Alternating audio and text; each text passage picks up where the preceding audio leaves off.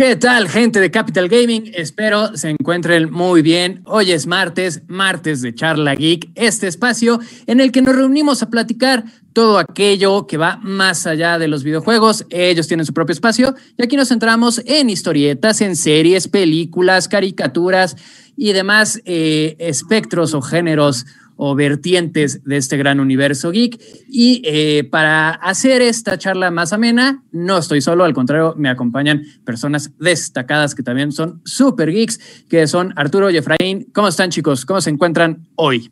Muy bien, aquí en otro programa más de Charla Geek, aquí este, tenemos varios temas interesantes para, para esta semana y pues este, a darle con todo. ¿Cómo estás, Efra? Bien, bien, Arturo, bien, Kike, muchas gracias, muy buenas noches y bastantes temas interesantes cada uno de ellos y seguramente hay mucho que desmenuzar esta noche.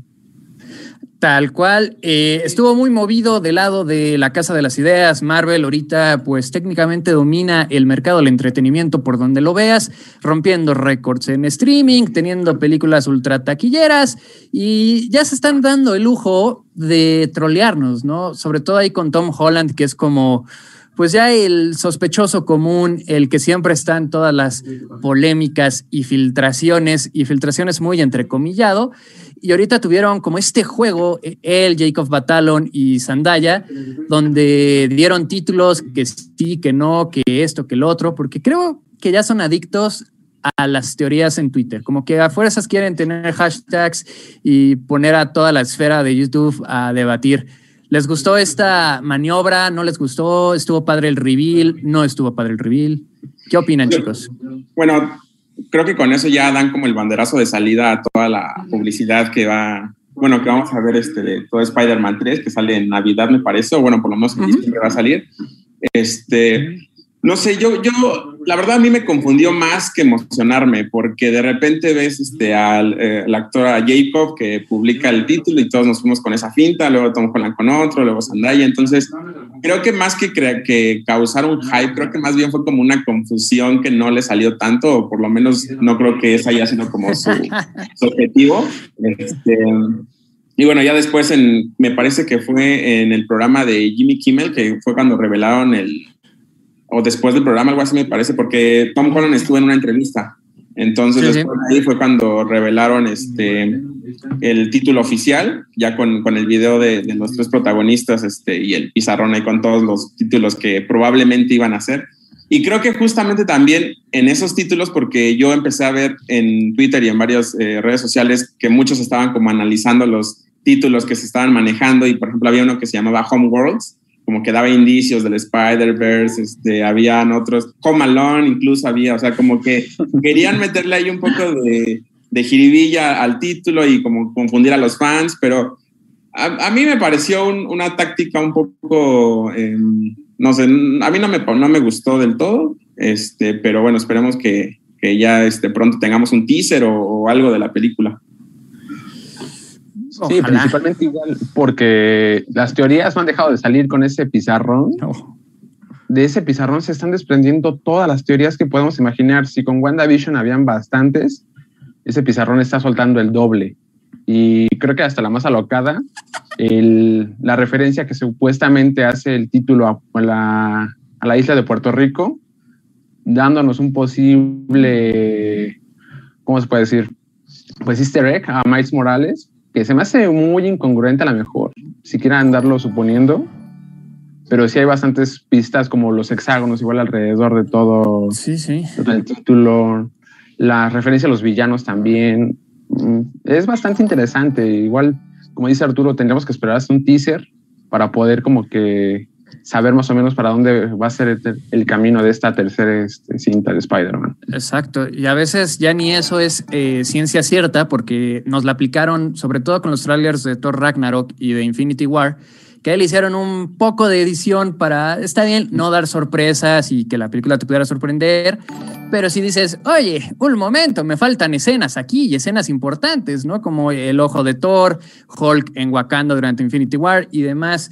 Este, ¿qué tal? Nos saluda, ay, 41 4N, 54N. Suena como a sistema computacional de una persona, pero saludos. Eh, no nos grabado, este, te puedo decir que es martes 2 de marzo a las 7:11 de la noche y nos dicen que lo geek son dispositivos. Este, fíjate que se me hace un buen tema. Vamos a, acotarlo rápidamente. El término geek en realidad solo se refiere a alguien obsesivo o que es muy aficionado a un tema en específico.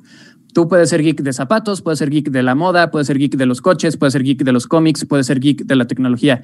Geek no se refiere a eh, computadoras en sí, sino se refiere a alguien que es muy obsesivo y muy clavado de un tema y o que tiene dificultad para socializar. Entonces, este, el término no es nada más una definición así. Y listo, eh, regresemos al tema. Entonces, eh, ¿ustedes creen que es un juego divertido por parte de Marvel o es algo que sí pueda llegar a, a sentirse como que están tratando de engañar a los fans o que se están burlando de los fans? O sea, al final de cuentas logran el cometido, que es que se hable, porque es, ah, se va a llamar este, Abuelita sin casa la película, y resulta ser que no, sino que se llama Abuelita en casa, y por cambiar el artículo ya es como, da, le da otros matices, como ahorita con WandaVision, que eh, se te va el color, de color la tele y piensas que fue Mephisto, y ya, ah, es que ahí estuvo Mephisto, se barre un frame, ah, ahí estuvo Mephisto, vuela la mosca, ahí estuvo Mephisto, o sea, es como ¿Creen que sí ya Marvel y la producción de Feige es como, pues mira, se van a alocar, entonces pues vamos a divertirnos con ellos y solitos se van a dar de topes? Es que yo creo que pasó aquí algo, algo muy eh, parecido a lo que vimos un poco con Game of Thrones en su última temporada. Creo que con WandaVision tuvimos de regreso que cada semana se estuviera hablando de la misma serie, algo que no pasaba justo desde Game of Thrones.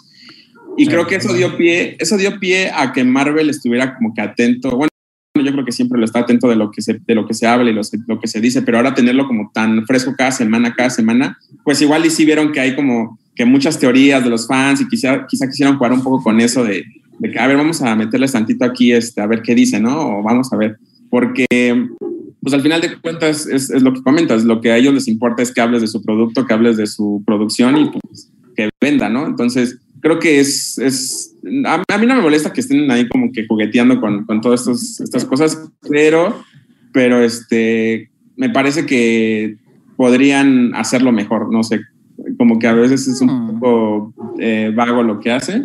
E incluso ahorita lo que comentaba este, de que en el pizarrón, solo porque la forma donde está el título de Spider-Man tiene la forma del, del, este, del, país. ¿El hexágono? ah, ya. del país de, Puerto Rico. Por eso ya todos los fans piensan que es, una referencia a Miles Morales. Entonces, creo que, o sea, hay como que fans muy clavados que se quieren ir así hasta, ay, es que aquí utilizaron este color de plumón y esto significa que va a estar el duende verde, ¿no? Cosas así. Entonces, creo que creo que este, pues es una jugada que Marvel está haciendo ahorita para promocionar eh, Spider-Man 3, eh, que es la próxima película, me parece que van a estrenar, o no sé si Black Widow la estrenen antes, pero... Pues están los rumores, ¿no? De que supuestamente sí llega en mayo Black Widow, pero todavía no es oficial. Es que está muy raro ese rollo, porque también ya tenemos casi encima la serie de Hawkeye, digo, sí, de Hawkeye, donde también va a estar esta Yelena Belenova, que es la sucesora del manto de Black Widow.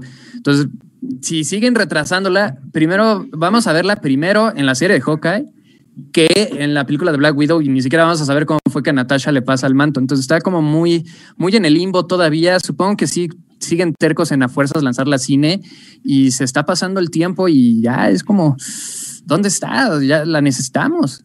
Yo creo que van a aplicar la de la estrenamos en Disney Plus o algo así, si es que si es que realmente necesitan eh, introducir a ese personaje antes de que llegue a Hawkeye, o no sé.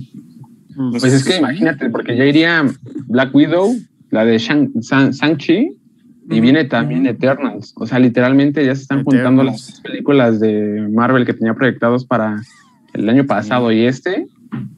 Y literalmente, si se siguen juntando, obviamente vamos a estar avanzando en, el, en las series y demás pero no va a tener conexión ninguna con las películas. Es lo que yo también estoy temiendo. Puede que realmente Eternals y Shang-Chi sí pueden funcionar por aparte, porque tienen como. Eh, están lejos de lo que está sucediendo, digamos, como en la parte central de, de Marvel. Pero pues, viene también eh, Falcon and the Winter Soldier, viene Loki, viene She-Hulk, viene Secret Invasion, vienen como muchas cosas que esas sí se van como a interconectar. Captain Marvel 2, por algo tenemos a Mónica Rambo ahorita también en, en, WandaVision, ya obtuvo sus poderes, lo cual va a facilitar que en Captain Marvel 2 pues ya no tengas que explicar de dónde vienen los poderes de Mónica y ya puedes como ir más directo a, la trama en sí de la película. Entonces, eh, no para esto, se supone que Sword también iba a ser una parte importante de este rollo, los scrolls siguen por ahí flotando y tienen que ser una parte primordial de Secret Invasion. Entonces todavía no está como muy claro cuál es el roadmap, porque también Doctor Strange pues, no falta mucho y sí se va a sentir raro como este huecote de el final de Wanda y cómo se va a resolver esta parte, porque pues, ya está confirmada Elizabeth Olsen para Doctor Strange. Entonces, ¿cuánto vamos a tener que esperar de ese final para volverla a ver hasta Multiverse of Madness? O sea, va a ser como, está raro el, el, el calendario que, bueno, se entiende, no podían hacer más, pero creo que sí tienen que empezar a ordenar un poquito más el orden de lanzamientos, porque si no, pues también el público no se va a detener, ¿eh? o sea, el público va a consumir el producto sí o sí, y si no lo cuidas, si no se lo das de una manera controlada, pues pueden pasar más cosas ahí que quizás no le convengan tanto a la empresa. Sí, porque al final de cuentas, los a Marvel ya ha construido desde hace más de 10 años como que muy bien, ha estructurado muy bien todas sus películas y cómo las va dosificando, etcétera. Entonces, creo que los fans no, no, si de repente ahí hacen alguna maniobra un poco extraña, creo que sí va a resentir un poco, sobre todo en taquillo, o igual y no, porque pues ahorita la gente está ávida de ir al cine o de consumir nuevas cosas, entonces podría ser un volado. pero pues esperemos que, que le salgan bien las cosas. Al final lo que queremos es un buen producto, queremos que nos entretenga, que sea divertido, entonces con que cumpla con eso, quizás ya estamos del otro lado. Y no solo Marvel se adueñó de las redes, ya sabemos que desde el viernes a las 2 con 2 de la mañana ya estamos todos pegados al Twitter y pues sí, a gente le ha tocado spoilearse inclusive desde las 7 de la mañana porque no paran, o sea, la maquinaria de generar el hashtag, de usar ahí los eh, emoticones de Wanda está a full. Pero no solo ellos se adueñaron de Twitter, también DC causó, pues, no sé si polémica, pero por lo menos hizo bastante ruido porque tuvo eh, dos golpes respecto a Superman. El primero, el estreno de la nueva serie live action por parte de, eh, la CW, pero en conjunto con HBO Max, lo cual le da pues, un estilo, un tono y hasta un presupuesto diferente a lo que nos tenía acostumbrados en la Rovers. Y le fue bastante bien, ¿no? Fue un primer episodio muy bien reseñado por casi todo el mundo. Y todos estábamos ya como en este hype, en este mood de, oye, Superman está de vuelta, muy bien. Igual ya esto va a derivar a que suba el interés y ya negocien con Cavill y regresen, ¿no? Y de repente, ¡bam! ¿Qué creen? Abrams está produciendo la nueva cinta de Superman y va a ser un reboot y va a tener a un Superman de otra raza. No sabemos si va a ser Calvin Ellis, que es eh, generalmente el Superman presidente, el Superman Obama, o va a ser Clark Kent, porque también el escritor es un periodista, escritor radical de izquierda muy criticado en la esfera por que es muy monótono en sus temáticas, es muy todo lo escribe igual para pronto, ¿no? Entonces está como que la gente muy preocupada si empezó a hacer un hashtag de que regresen a Cabil, estamos con Cabil, si no está Cabil no vamos a ver nada y pues se desató la bomba con el hijo de Krypton. ¿Cómo vieron esta situación con Superman? A, mí me da la... No, perdón. Ah, bueno. A mí, me da la, impresión de que ni DC ni Warner saben muy bien cómo tratar al personaje de Superman. Creo que desde las películas de los 70, o sea, hablando en cine, creo que no ha habido eh, algún Superman como muy icónico que realmente sea aprobado por la mayoría de los fans, por lo menos, excepto con Henry Cavill, pero incluso también sus películas creo que no son muy buenas, que digamos. O bueno, es debatible, es debatible.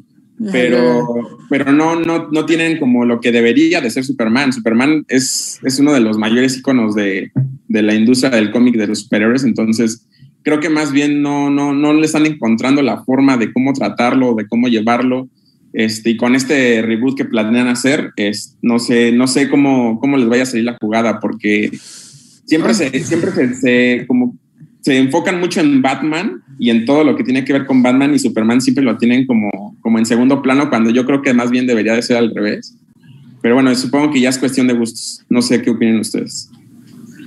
No, tal cual, o sea, como dices Arturo, literalmente el estudio como que no sabe qué hacer con el personaje.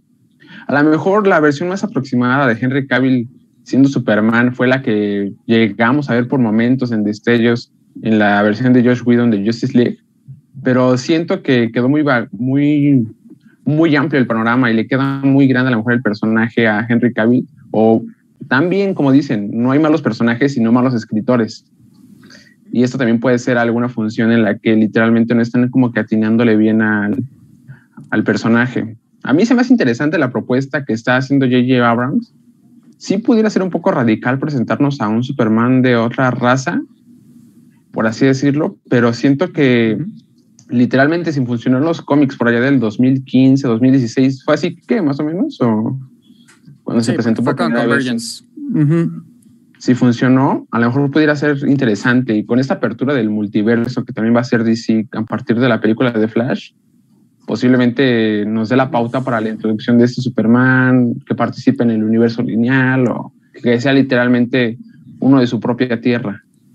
Sí, sí. Eh, digo, DC ya demostró que no tiene problema alguno con tener diferentes versiones. Al principio como que sí les daba miedo y no querían confundir a las audiencias, pero pues lanzaron Joker, que no tenía nada que ver con Jared Leto, funcionó.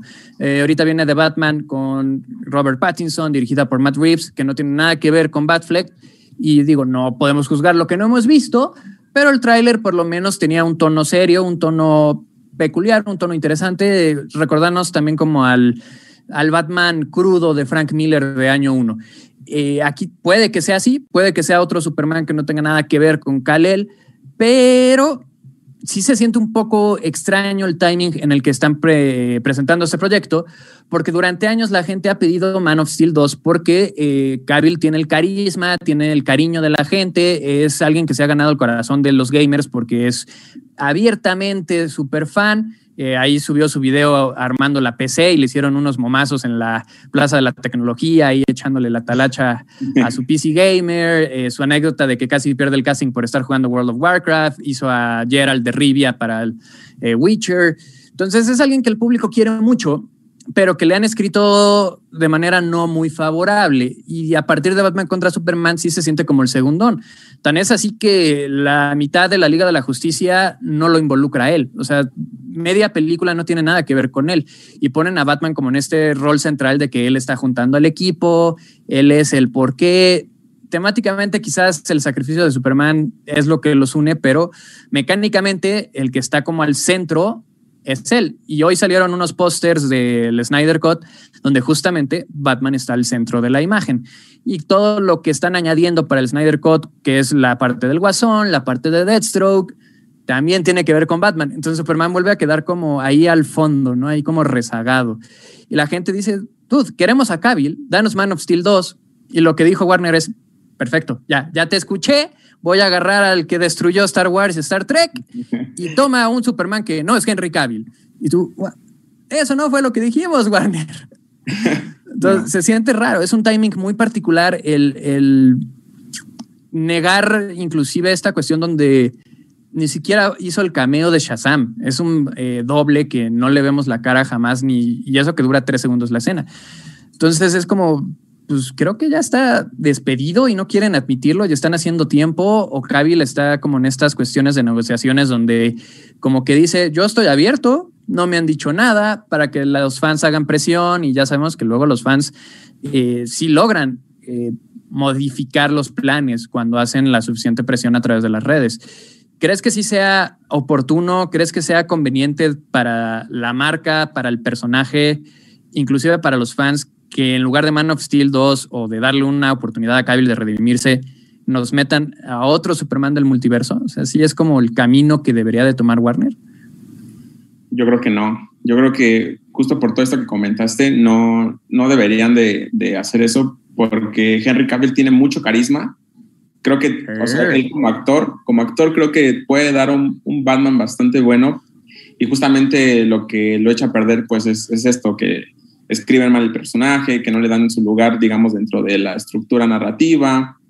Eh, yo, yo más bien esperaría que, que, todo esto lo reconsidere Warner y DC y, y negocien con, con Henry y puedan hacer Man of, Steel 2 o, o, no, lo, no, lo, saquen del proyecto, o justo lo que decía eh, Efra, que se trate de otra versión de, dentro del multiverso, no sé, pero realmente yo creo que dejar fuera a Henry Cavill sí, sí puede ser una mala decisión, pero pues ya el tiempo lo, el tiempo lo dirá. No sé qué, qué opina Efra. Pues siento que es muy arriesgada la, la, opción de estarnos presentando a lo mejor a un Superman, más que nada por la importancia que tiene el personaje. Discúlpenme nada más, suena pobre, pero por la importancia que tiene el personaje principalmente, no solamente en Norteamérica, sino a nivel mundial. Sabemos que es como que un icono y es el principal superhéroe y el hecho de cambiarlo de literalmente de raza puede ser algo muy drástico, pero a lo mejor bien hecho sabemos que puede funcionar. Exacto, y es que también es, es una cuestión muy rara, porque justamente entra eh, el contexto, ¿no? Rara vez puedes separar una obra de su contexto y tienes que analizarla respecto a el tiempo en el que salió y el por qué salió y cuándo, eh, y cuándo salió específicamente hablando, ¿no? Quizás hace un par de años hubiera funcionado mucho mejor, pero también ahorita tenemos como esta guerra civil, este cisma muy marcado entre los fandoms, donde nos cambian personajes a diestra y siniestra, sin explicación aparente, sin nada. Y no es algo nuevo, ¿eh? eh la fallida Daredevil de Ben Affleck, Kingpin fue Michael Clark Duncan, que es un actor afro era un actor afroamericano, en paz descanse. Entonces, es algo que ha sucedido. El mismo Batman eh, de Tim Burton, Harvey Dent, era Billy D. Williams, mejor conocido como Lando Calrissian. Entonces, es algo que ha estado siempre, siempre ha habido como estos cambios, pero de repente ahorita ya se siente muy como esta cuestión de eh, ceder ante los caprichos de una audiencia que ni siquiera consume. Por ahí hay unos análisis de ventas muy interesantes respecto a los cómics de Captain Marvel y de América Chávez y de Moon Knight, cuyos escritores se metieron como en peleas innecesarias a través de Twitter con los fans, porque su opinión es, pues mira, yo voy a hacer mi cómic como yo quiera y si no te gusta lo que escribo, no lo compres. Y el fan dijo, órale va, no lo compro. Entonces tienes el cómic de América Chávez de Marvel vendiendo menos de 5 mil copias todo mundo en Twitter, no, América es la representación, este, es una, ni siquiera es humana, es alguien, pero bueno, es una chica latina, del eh, Brown Power y hashtags y todo el mundo hablando de ella en Twitter, igual de Capital Marvel, pero a la hora de la hora las historietas están vendiendo 5 mil unidades y eso a tiendas. ahí todavía habría que hacer el cálculo de las tiendas, cuántos ejemplares vendieron. O sea, cuántos de esos 5 mil que llegaron a las tiendas llegaron a manos de, lectores. Entonces, al final vemos cómo también empezar a favorecer este tipo de circunstancias pues como que no siempre es redituable, ¿no? Ghostbusters 2016, Birds of Prey, Charlie's Angels, o sea, siempre que empiezan como esta cuestión de vamos a alterar los personajes porque ya es momento de cambiar cosas que llevan 80 años existiendo, y hay que destruir los cimientos porque crecieron con conceptos erróneos y podemos entrar en debates filosóficos y sociales, pero al final de cuentas es qué película me vas a entregar y por qué me la estás entregando ahorita, en pleno 2021. Sobre todo porque Evans no siento que se lo merezca, ¿sabes? O sea, es como, ¿qué no vieron lo que pasó con Rise of Skywalker? ¿Cómo vas si le das una producción de este tamaño a J.J. Abrams? O sea, no es como que esté fresco ahorita, ¿no? O sea, es como, dude, ya pasó su momento, ya pasó la etapa de los, ya, ya no es J.J. Abrams. Y es que aparte, o sea, yo, yo no veo que esté mal que quieran hacer como que todo este movimiento de inclusión y de, todo este tipo de cosas, pero lo que sí creo que está mal es que lo hagan por complacer al, al sector que, al que están queriendo, eh, eh, pues sí, complacer, y que también las historias que, que hagan pues realmente sean buenas. O sea, ¿de qué sirve que hagas un personaje latino, un personaje afroamericano, etcétera, si realmente las historias no, son buenas y, estás tomando eh, de base un personaje que ya existe? ¿Por qué en lugar de, bueno, o sea, lo estoy poniendo como muy en general, por ejemplo, ¿por qué no, en lugar de, hacer, de hacer eh, un, justamente lo que pasó, un Peter Parker eh, afroamericano, pues haces otro personaje como Miles Morales que tiene su propia historia, que tiene sus propios fundamentos y, es, realmente creo que así es como debería de funcionar, no solo tomar un personaje que ya existe y de la noche a la mañana cambiarle la raza, el, el origen y todo, creo que lo importante sería, sería hacer eso. Sí, sí a la inclusión, pero bien hecha y con fundamentos y buenos argumentos. Creo que por ahí es donde deberían de, hacer caso todas las...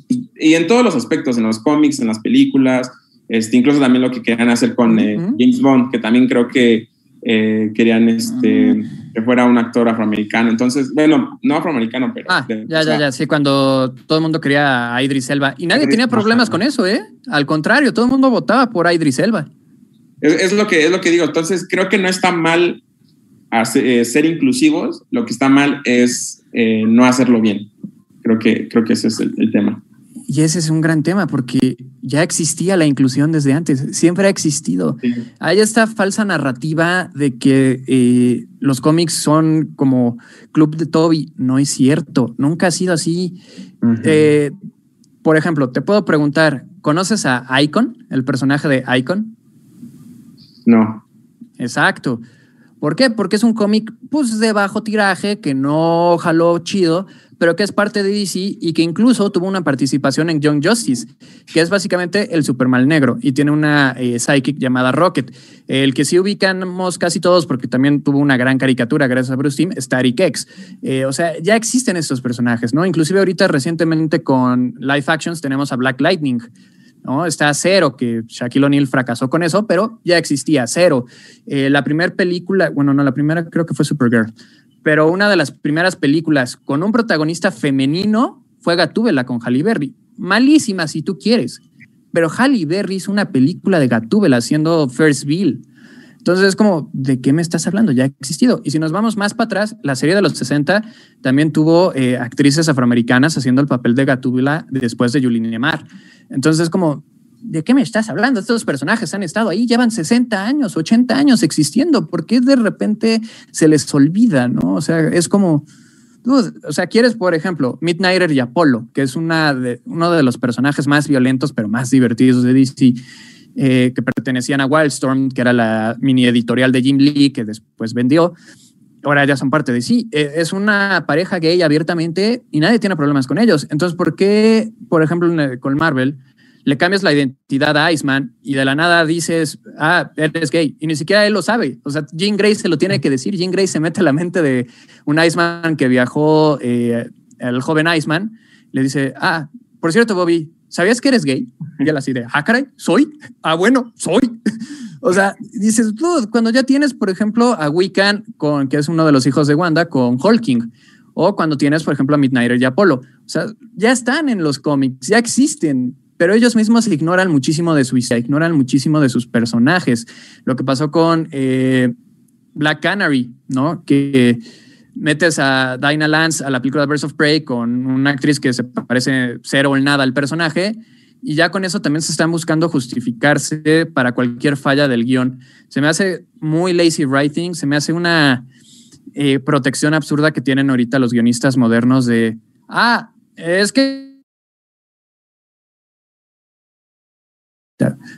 Pero ya también se van por lo fácil. O sea, y su inclusión es como muy rara porque teniendo a Cassandra Kane, que es un personaje que rara vez habla, ahí tendrías a un personaje mudo que podría hablar con señas, pero no la cambias por una adolescente genérica que se traga un diamante.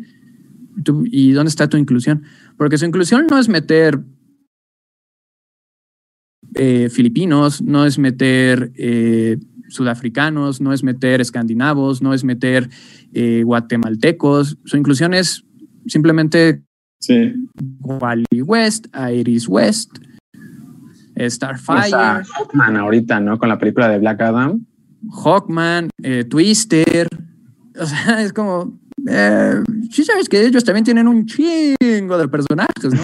El mismo Blade. Nadie se acuerda de Blade. Todo el mundo alabando Black Panther de, ay, Marvel y la raza negra. Blade salió en el 98, compadre. Y gracias a Blade tenemos X-Men, y gracias a X-Men tuvimos Spider-Man, y gracias a Spider-Man tuvimos MCU. O sea, es como. Sí. lamentablemente no tenemos memoria, entonces, pues se nos olvidan todas esas cosas. Y ahorita que estamos en, una, en un momento histórico en el que existen las redes sociales y nos podemos quejar desde la comodidad de nuestro sillón, pues surgen todo este tipo de cosas. Pero pues pasando a otro tema también interesante, ya un poco fuera del mundo de los cómics, eh, ¿qué, team son ustedes? ¿Godzilla o Kong? Ya que se viene la película de Godzilla contra Kong. Godzilla 100%. Yo también. Ah, también Godzilla. ¿Vieron los, los póster y los eh, nuevos trailers internacionales que, salieron esta semana? ¿Qué, qué les parece? Bastante. ya literalmente no te quieres spoiler nada. No, es que también ya entiendo que hype, pero creo que con el primer tráiler ya estamos bien porque inclusive en el, primer frame del tráiler ya arruinaron una de las grandes sorpresas que iba a tener la película, que luego reafirman con otra escena dentro del mismo tráiler. Entonces como, gracias Warner, gracias. Mejor no hubiera visto nada. Ya se parece al Snyder Cut, ¿no? Ya poniendo toda la película en, en tráiler sin avances. Es que me encanta. La gente cree que van a ser cuatro horas de pura acción y es como, nah, van a ser como dos horas y las otras dos van a ser de slow motion, de las cuales una hora solo va a ser gente platicando porque es metafórico y sutil con sus referencias de Superman crucificado. Pero sí, sí, sí. Eh, es un universo, fíjate lo que es la vida. Universal fueron los primeros en tener un universo compartido desde los 30, 40, cuando se juntaban los monstruos Drácula, el hombre lobo, la novia de Frankenstein y todo este rollo, ¿no? Lo intentan hacer otra vez con la momia de Tom Cruise y el Drácula de Luke Evans. Fracasa estrepitosamente, cancelan todo. Y me encanta porque si hubo una foto grupal y ves a Johnny Depp que iba a ser el hombre invisible y todo, no queda ni el recuerdo de eso. y de repente llega Warner bien tranquilo de, pues mira, aquí está Godzilla. Mira, aquí está King Kong. Mira, aquí está Ghidorah. Ahora van a pelear todos juntos. Venga, ¿cómo no? Y es un universo mejor construido, inclusive mejor construido que el de DC. Sí. Es como. Literalmente bastaron tres películas para poder este, llegar a esta cumbre, ¿no? Literalmente. Sí, sí, sí. Aparte, ya con tantos avistamientos, con íconos literalmente de la cultura japonesa, que son esos kaijus gigantescos. O sea, y te aseguro que va a ser el hype del verano. Y si resulta exitosa, yo creo que van a echarse por lo menos otras dos películas más de ese mismo universo. Porque sí. a pesar que cuando liberaron el tráiler, pues sí fue, sí levantó mucho el hype. Yo no teníamos, sí, sí, sí fue, fue emocionante. Y aparte de que pues ya ahorita estamos viendo en muchas partes del mundo que están regresando a, a abrir los cines, entonces creo que también eso puede ayudar un poco a que, a que la película podría ser el primer gran estreno de, este año y la primera eh, taquillera de este año. Entonces, igual en una de esas se aventan otras dos películas más de, ese mismo nivel. Ya es, ya es este mes, ¿no? Ya es el marzo. Sí, así este, Mira, rápidamente nos saluda Victorio Villela, que es Team Kong, nada mal, muy respetable, pero va a perder. Este, Sebastián Benítez dice, hola, hola Sebastián, ¿cómo estás? Y Cristian Jiménez, eh, tuve una predicción de que en seis minutos vamos a sortear estufas. Pues, quizás uno que otro se queme, pero estufas como tal, no creo. Eh, les tengo que preguntar, si tuviéramos a Kevin Feige cara a cara, ¿qué le preguntaríamos? Yo le preguntaría si Wolverine y Capitán América en el universo cinematográfico Marvel se cruzaron en la Segunda Guerra Mundial. Podrían, podrían, porque el capitán tiene un montaje de entre cuando se hace ya Capitán América y va a rescatar a los soldados a, al no era en Normandía. Este cuando rescata a los soldados, pues este ahí ya empiezan todas las aventuras del Cap y lo pasan en un montaje rápido, entonces hay como un periodo que no sabemos exactamente qué hizo antes de lo del tren y que se cayera Bucky y demás. Entonces Puede que sí. En la caricatura de los X-Men de los 90 sí existe ese episodio y sí Logan conoció al Cap. Este, ¿Qué le preguntaríamos a Feige? Yo le preguntaría por qué hizo al mandarín como lo hizo. O sea, esa es mi gran duda del MCU y es lo único que le puedo llegar a reclamar es de, ¿neta era necesario? O sea, yo entiendo, no quieres hacer enojar al todopoderoso China, pero de verdad era necesario. O sea, contratas a Ben Kingsley, que es un señor actor, y lo haces hacer ese papel. Es como, ah, ¿qué pasó ahí, mi Kevin? ¿Qué pasó ahí? Ustedes, chicos, ¿qué le preguntarían a Kevin Feige si lo tuvieran de frente? Yo le preguntaría si va a regresar Tony Maguire o no. Ya, dímelo de una vez. Ah, eso está bueno. no, no puedo con, con, Todos los días me meto a Twitter a, ver a los insiders, a ver si dicen algo, porque la verdad es que yo sí soy muy, quizás se puedo caer un poco en lo fanboy de Tony Maguire, entonces sí me, sí me ilusiona mucho verlo de regreso como Spider-Man. Definió una generación, o sea, no había forma de que crecieras en el 2002 y tuvieras entre 10 a 20 años y no fueras fan de ese Spider-Man, o sea, fue el Spider-Man. Sí, totalmente. Sí. Sí, sí, Y literalmente yo le preguntaría nada más por qué hizo el recast de Bruce Banner para la película de Avengers. Ah, esa sí se sabe, porque Edward Norton quería escribir la película. Entonces se puso ah. como a tratar de dirigir cosas y a escribir cosas en el set. Y Marvel dijo, gracias, nosotros lo haremos. Así está bien. Así está bien. Este, pero sí, regresando al tema, fíjate que Kong tiene una ventaja. Sabe hacer herramientas y lo vemos con su hacha que tiene ahí como una de las aletas dorsales de algún antepasado, porque sabemos que ya hubo un papá Godzilla y hubo papás Kongs que pelearon y están en los murales. Entonces puede ser que sí hayan inventado ahí ya un sistema interesante y si se lo lleva a la isla Calavera puede tener como trampas puestas o inclusive aprovechar los mismos monstruos de la isla para eh, cansar tantito a, a Gojira y ya agarrarlo cansado. Entonces puede ser, ¿no? Al final también es, si lo ves de cierta manera, es como Rocky contra Drago. ¿no? Son dos potencias, Estados Unidos contra Rusia, aquí sería Estados Unidos contra Japón. Entonces hay como detallitos que puede haber, pero si las filtraciones son reales, puede que ninguno de los dos tenga que ser derrotado. Ya veremos en qué acaba, pero te reconozco que Kong tiene ventajas, mi querido Victorio. No te voy a decir que no, pero recordemos que Godzilla dispara rayos atómicos del hocico. Entonces, ¿me entiendes? Es como tú, es Godzilla. Aparte mide como 10 metros más, ¿no? Godzilla o hasta más. Que, ya le ajustaron porque ahí es donde sí se nota que hubo una preparación. Una de las líneas que se avienta John Goodman durante la película de Kong es justo, digo, no es este Ben Riley, este John Riley, perdón, cuando ya llegan a la como al al barco que estaba ahí encallado que es una referencia al conjo original que lo transportaban en barquito y el barco se llama igual que en la película viejita. Y les dice, ah, sí, pero este es solo un adolescente, ¿eh? todavía va a crecer más. Y vemos los esqueletos de los papás Kong, si eran más grandes. Entonces Kong ya está más grande, de hecho en el tráiler se nota que sí está pues, ya más chonchito, se le entró duro a los tamales. Entonces, este, pero sí creo que Godzilla pesa más. O sea, esas caderas se ve que sí son de heavy duty. sí, sí, sí. Pero pues a ver, nos esperamos a ver qué, en qué termina esa, esa, batalla, que yo creo que va a quedar inconclusa o algo así y vamos a tener que ver otras películas. Pero bueno. Es que puedan aplicar la Batman contra Superman y que llegue ahí un tercero, que en ese ah. caso fue Doomsday y en lugar de Wonder Woman llega Motra y, me encanta ese momazo de, Salva Motra y Godzilla. ¿Por qué dijiste ese nombre? Esperemos que no salgan con una Salva Motra. Ay, está bueno. Este, ay, qué cosas. Pero si ustedes pongan en los comentarios cómo, eh, quién les gustaría que gane si prefieren que llegue pues, otro monstruo para que ya no peleen ahí Godzilla y, Kong, y ya cálmense, sean amigos, dense un abrazo. Este abrazo, si no eh, rayos atómicos.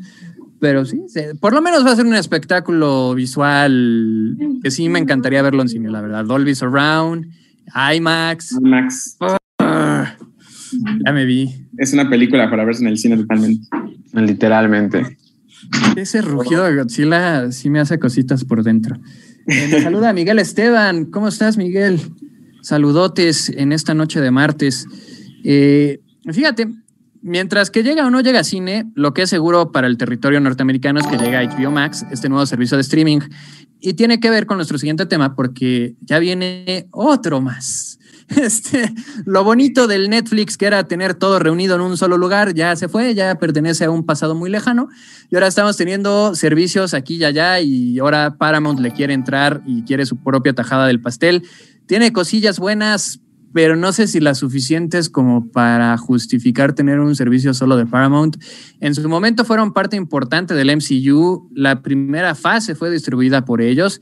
Si ustedes las ven, van a notar que Capitán América empieza justo con las estrellitas de la montañita de Paramount. Ya a partir de la fase 2, Marvel se independizó y dijo, ya no te necesito, ahí te ves, me voy de la casa. Y, este, y pues bueno, creció desproporcionadamente, pero... Ay, eh, tienen Transformers, so es algo.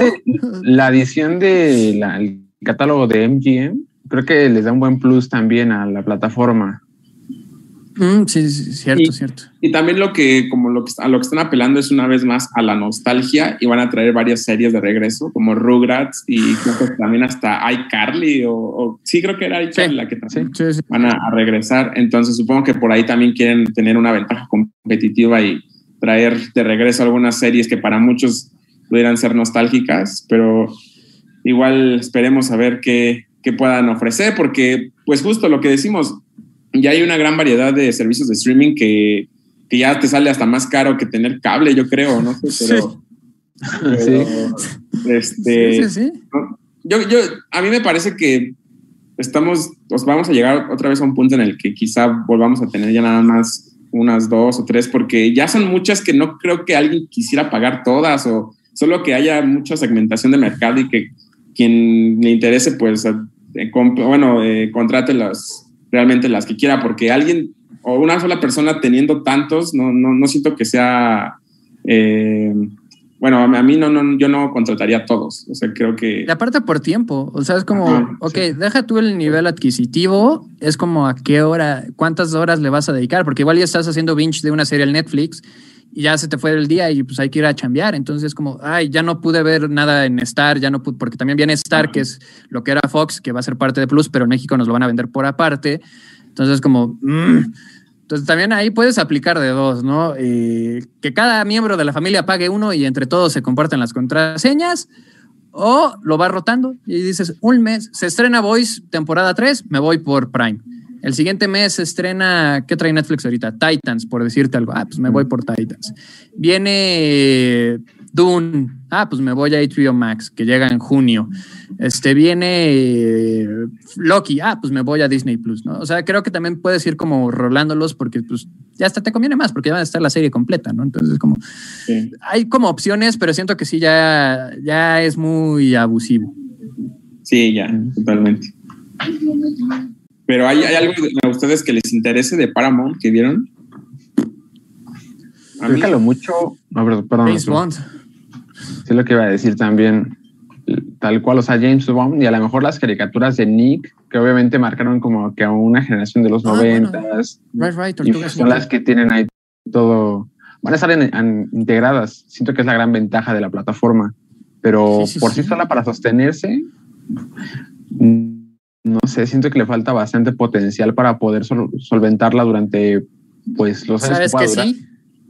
Avatar, porque también tuvo su gran anuncio donde eh, ya va a ser un estudio exclusivo dedicado enteramente al buen Ang, no a la cosa rara de James Cameron, que es Pocahontas con pitufos, sino el verdadero Avatar, el señor Ang, el último maestro aire, y va a tener película, va a tener series, eh, todo bonito. Ya si Netflix la riega, ya no tenemos que temer porque ya vienen los creadores originales a rescatar la nave, porque sí, ya sabemos las adaptaciones que Netflix echa, ahí está Death Note. Entonces eh, regresa Avatar, eh, Tortugas Ninja, que también es de Nickelodeon, que tiene cosas muy buenas. la serie del 2003, la serie del 2012, la serie de los 80, las películas originales, la 1 y la, la 1, la 2, la 3 ya es despreciable. Y las que hizo Michael Bay son terribles. Quizás la de CGI del 2007 todavía aguante chido, pero, pero Tortugas Ninja, James Bond y Avatar creo que serían como las cartas fuertes de, Paramount. Yo igual creo que me...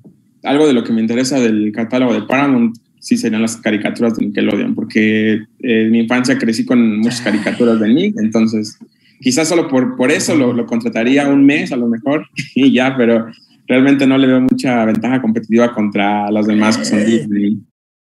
Eh, Bananas en pijamas, The Return. Ah, sería increíble. por aquí nos comen. Ay, ya la perdí. Espérenme. Dice Miguel Esteban: ¿Creen que ahora las nuevas plataformas de streaming desaten una nueva guerra de medios? Sí, de alguna manera sí, porque compiten más, más que por tu dinero, compiten por tu tiempo de atención, porque también eh, está YouTube, que si bien su plataforma de paga pues, no es tan buena y lo que tenía que era Cobra Kai ya se lo robó Netflix. Es como, eh, pero aún así pasas mucho tiempo en YouTube o pasas mucho tiempo en tu consola de videojuegos, que es la filosofía también de Phil Spencer. Ellos dicen, pues mira, mientras veas todo esto en nuestra consola, nosotros felices. Entonces sí hay como esta competencia por el tiempo de retención del espectador y entre más la dividas, más complicado va a ser retenerla. Eh, a mí me gustaría otro monstruo, la verdad.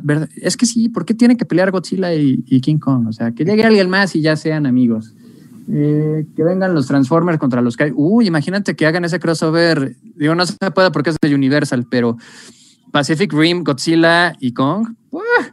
estaría de lujo. estaría muy bien. Eh, ojalá en Disney Plus traiga Los Vengadores, los héroes más poderosos. Está en Disney Plus. De hecho, está una serie viejita de Vengadores que no es muy buena, pero sale WandaVision. Si quieren más WandaVision, ahí está en esa caricatura. Y está eh, la última que fue Avengers Assemble. Y también está Earth Mightiest Heroes. Y es muy, muy, muy buena. Vean Earth Mightiest Heroes. Yo quiero ver Scooby-Doo. pues mira, los live action los escribió James Gunn que ya está por terminar Suicide Squad, que es otra de las que viene este año ahí para el lado de Warner. Y ya dijo en un QA de Instagram que a fin de año empieza a filmar Guardianes de la Galaxia Volumen 3. Eh, ¿Qué más tenemos acá? Creo que ya se nos está acabando el tiempo. Sí, se nos está acabando. Sí, ya son 10 para allá. Y pues sí, técnicamente sí, logramos cubrir todos nuestros temas. Qué eficientes son, muchachos. Por eso los escribieron. Este, pues sí, algo que hayan visto últimamente que quieran recomendar para ya ir cerrando el changarro. Este, o leído o jugado. No, yo ahorita he estado clavado en los cómics de Spider-Man, que estoy empezando la serie de. Eh, bueno, la última de este. Ay, se me fue el autor. Pero bueno, fue, fue la última. ¿Dan Slot? No, no, el que le siguió este. Oh, ya, ya, ya. Pero bueno, estoy, estoy empezando a leer esa serie que me atrasé un poco con los cómics de Spider-Man. Y pues ahorita nada más en cuanto a Geek, es lo único que he estado consumiendo. Y pues ha sido un placer estar aquí, otro, otro eh, programa más de Charla Geek. Nos vemos la próxima semana. Me pueden seguir en Twitter como arroba guion bajo Arturo Alarcón. Y muchas gracias. Yo pues nada más voy a recomendar Spider-Man Blue que creo que es un muy buen cómic que ahorita salió compilado por Smash, o sea, es garantía. Mi nombre es Vivi Efraín y me pueden así encontrar en Instagram y en Facebook. Perfectísimo. Eh, ya el viernes acaba WandaVision, entonces eh, ya la pueden ver completa. O si han ido semana a semana, pues ya vamos a tener nuestro espectacular final. Y yo sí les recomendaría que vieran Superman y Luisa. La verdad, eh, los primeros 15 minutos de ese piloto es la mejor historia de Superman que se ha contado en los últimos 10 años. Y el nuevo ron de Nightwing, que justo hoy salió el número uno, entonces escrito por Tom Taylor, el que escribió Injustice. Entonces trae bastante, bastante pedigrí ese cómic de Nightwing y va a ser muy ganador. A mí me encuentran en Twitter y en Instagram como Kike-GB. Esto es Capital Gaming. Nos despedimos por ahora, pero seguramente nos encontraremos la próxima semana. Cuídense.